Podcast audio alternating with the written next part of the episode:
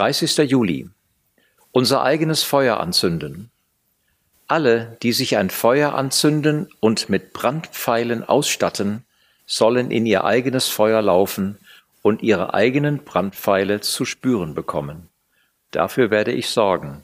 Ihr werdet Qualen erleiden. Jesaja 50, Vers 11. Wenn ihr Weg sich plötzlich verdunkelt, dann sollten Sie nicht Ihr eigenes Licht anzünden.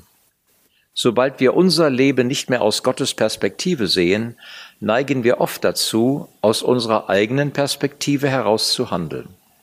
Widerstehen Sie dem Drang, Ihr eigenes Licht anzuzünden. In Jesaja 50, Vers 11 redet Gott nicht vom Feuer des Gerichts, sondern vom Feuer als Lichtquelle. Gott lässt es zu, wenn wir mit eigenen Methoden einen Ausweg aus der Dunkelheit suchen, anstatt auf Gottes Licht zu warten. Aber wir werden uns dadurch in Schwierigkeiten bringen. Lassen Sie mich dies veranschaulichen. Gott rief Abraham von Ur in das verheißene Land.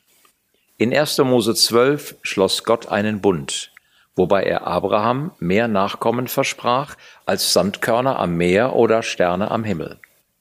Abraham lebte sein Leben im Licht dieser Verheißung, aber dann löschte Gott das Licht aus. Es vergingen so viele Jahre, dass es für seine Frau Sarah nicht mehr möglich war, Kinder zu gebären. Gottes Führung war doch so klar gewesen, aber nun schien es, als ob Abraham Gott bei der Ausführung seines Planes behilflich sein müsste.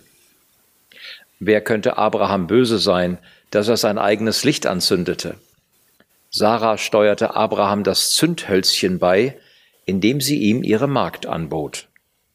Aus dieser Vereinigung wurde das arabische Volk geboren, das seit jeher mit dem jüdischen Volk im Konflikt steht.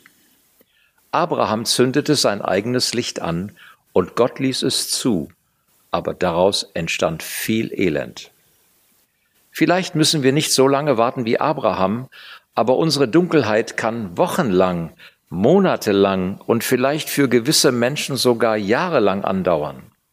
Doch Gott hat den Überblick und er weiß ganz genau, durch welches Knopfloch er sie ziehen kann. Wenn ihr Glaube aufs äußerste getestet wird und sie daran fast zerbrechen, dann schlüpft der Knopf endlich durch und hält, so dass er nicht wieder aufgeht. Gebet. Dunkle Zeiten sind schwierige Zeiten.